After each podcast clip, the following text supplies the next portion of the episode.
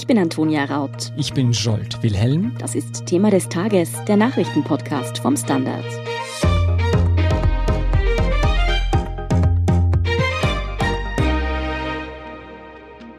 Gibt es oder gab es jemals Leben auf dem Mars? Auf diese Frage soll die NASA-Mission Perseverance neue Antworten liefern. Sie erreicht in der Nacht auf Freitag den roten Planeten und soll erstmals Proben sammeln, die dann zurück auf die Erde geschickt werden. Wieso die Wissenschaft so große Hoffnungen in die Mission setzt, ob es tatsächlich Leben auf dem Mars geben könnte und wann der erste Mensch einen Fuß auf den roten Planeten setzen dürfte, erklärt David Rennert vom Standard. David, die NASA-Weltraummission Perseverance, zu Deutsch Beharrlichkeit, soll heute Donnerstag ja auf dem Mars landen. Sie ist jetzt nicht die erste Mars-Mission, aber was macht sie so besonders? Ja, Perseverance ist der bisher größte Mars-Rover und hat viele neue wissenschaftliche Instrumente an Bord. Außerdem ist er der bisher erste Rover mit dem Hauptziel, Spuren von einstigem Leben auf dem Mars zu finden. Und dafür hat er auch ganz gute Karten.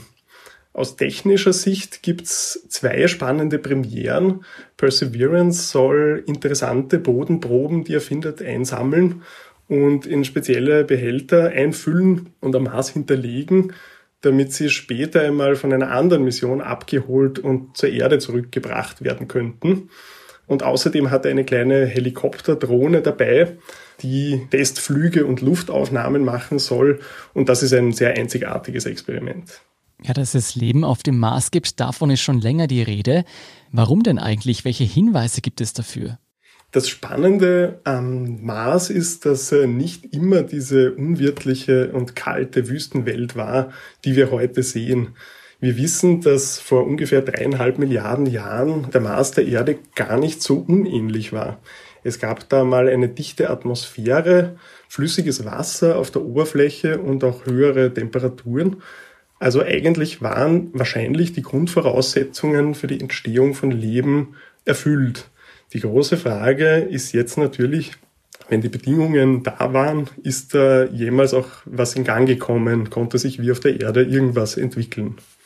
Aber wenn dem tatsächlich so gewesen wäre, könnte es dann nicht sogar sein, dass es vielleicht auch jetzt noch Leben gibt, wenn nicht auf der Oberfläche, dann vielleicht irgendwo versteckt oder so?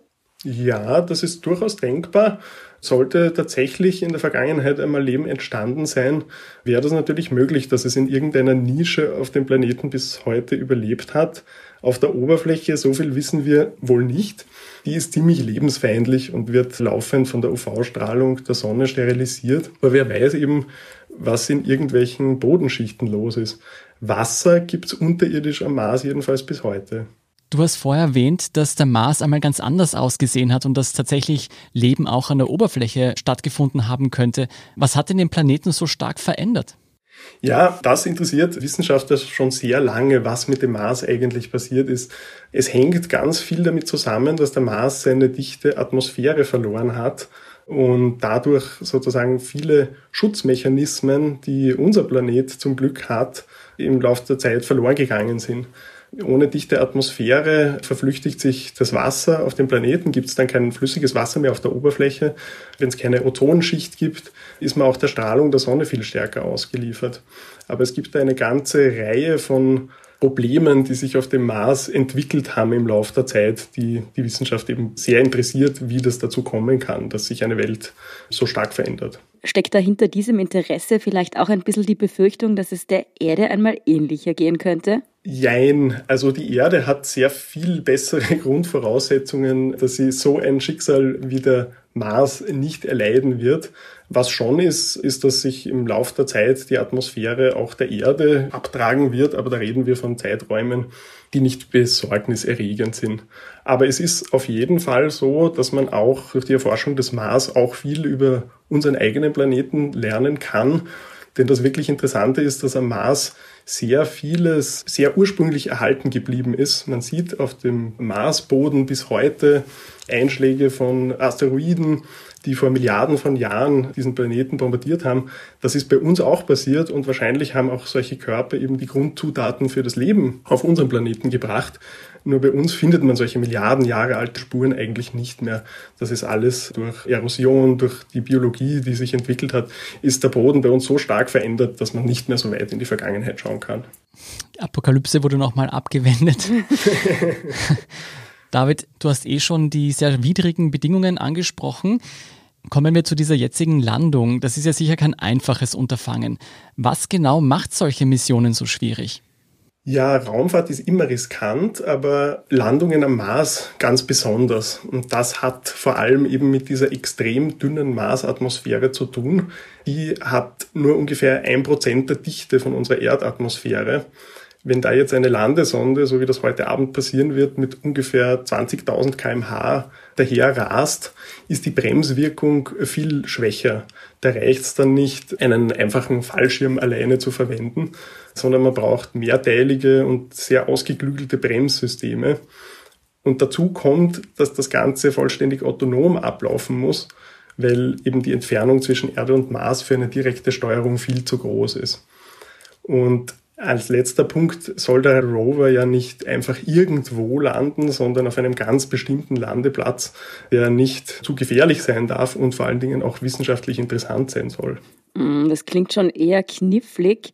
Wie stehen denn jetzt die Erfolgsaussichten für Perseverance? Kann es sein, dass die Mission so knapp vorm Ziel irgendwie echt noch scheitert? Das können wir leider nicht ausschließen. Bisher ist fast die Hälfte aller Landemissionen am Mars gecrashed. Ich bin aber sehr zuversichtlich. Die NASA hat am Mars eine wirklich sehr große Expertise. Sie hat schon neun Landungen geschafft und wird auch heute mit Perseverance auf eine Landetechnik zurückgreifen, die schon 2012 den letzten Mars Rover Curiosity erfolgreich auf den Mars gebracht hat. Wirklich wissen werden wir es aber heute rund um 22 Uhr. Wie lange wird denn dieser Rover auf dem Mars unterwegs sein und wie werden dann diese Proben zurückgeholt? Also auf dem Papier ist die Missionszeit jetzt einmal vorerst für ein Marsjahr festgelegt. Das sind nicht ganz zwei Jahre bei uns auf der Erde. Aber er wird natürlich wie alle seine Vorgänger auch so lange wie irgend möglich den Mars erkunden, solange er halt funktioniert.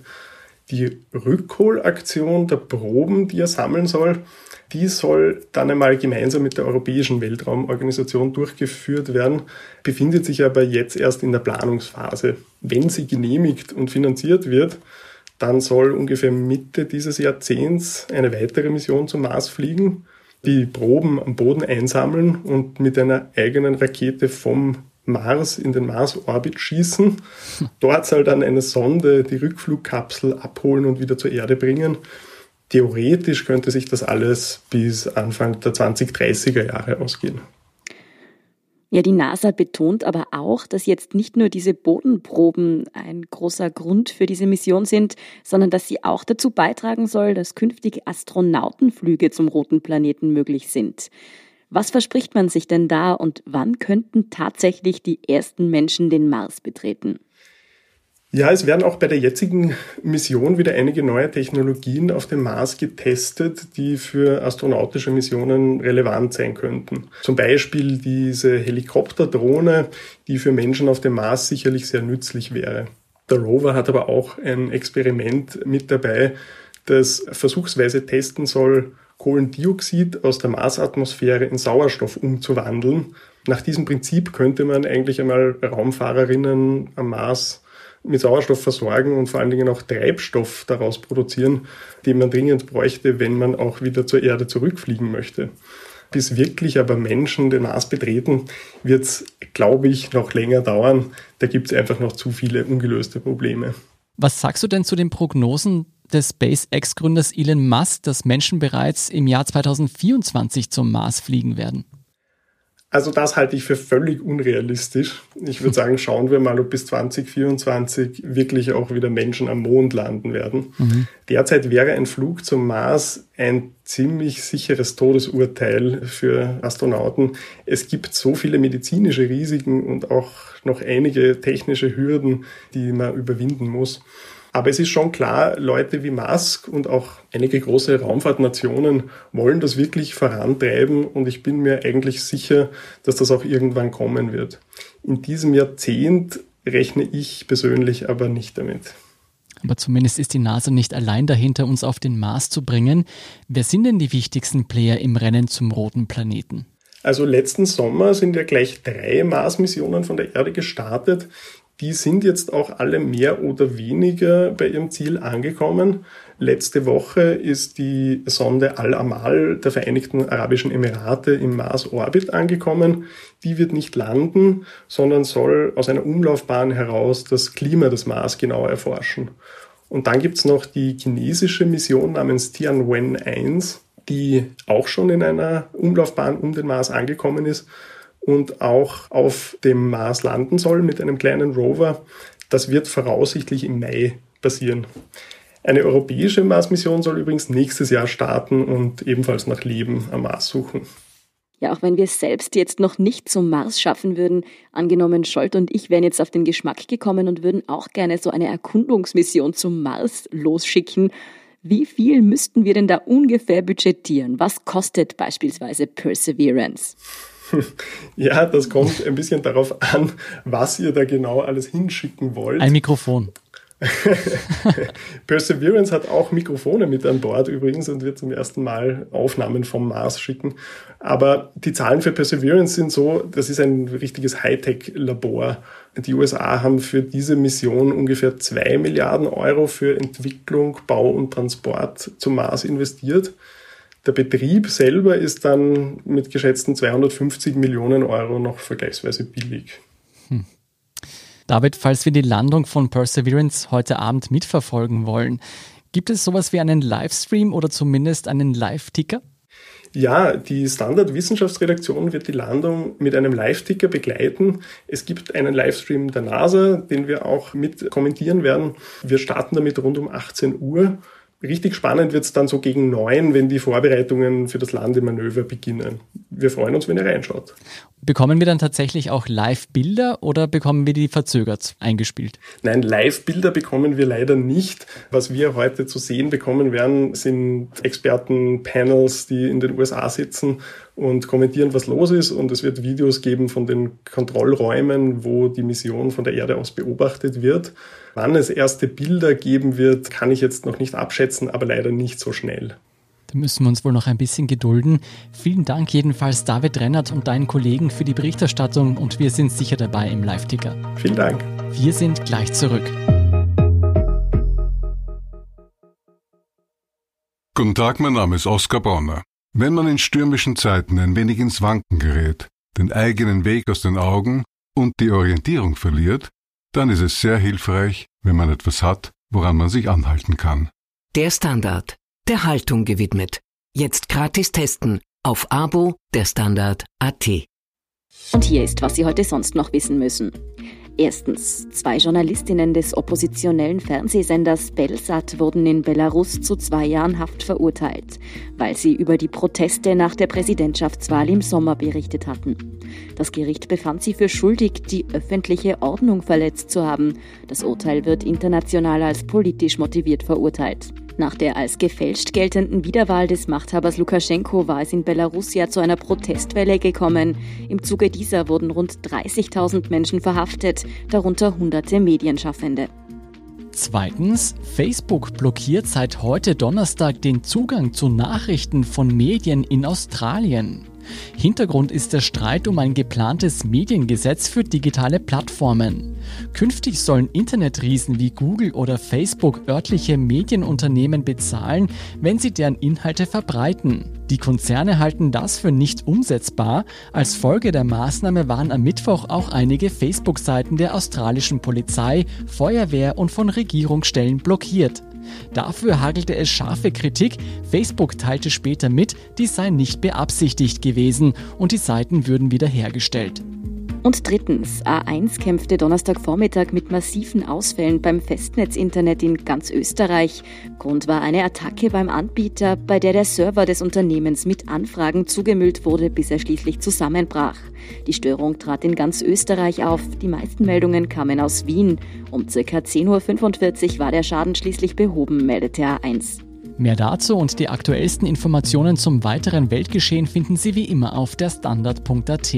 Um keine Folge von Thema des Tages zu verpassen, abonnieren Sie uns bei Apple Podcasts oder Spotify. Unterstützen können Sie uns mit einer 5-Sterne-Bewertung und vor allem, indem Sie für den Standard zahlen. Alle Infos dazu finden Sie auf abo.derstandard.at und dst.at/supporter.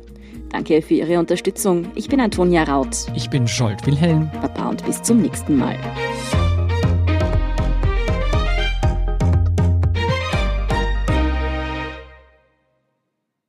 Guten Tag, mein Name ist Oskar Bonner. Wenn man in stürmischen Zeiten ein wenig ins Wanken gerät, den eigenen Weg aus den Augen und die Orientierung verliert, dann ist es sehr hilfreich, wenn man etwas hat, woran man sich anhalten kann. Der Standard, der Haltung gewidmet. Jetzt gratis testen auf Abo der Standard.at.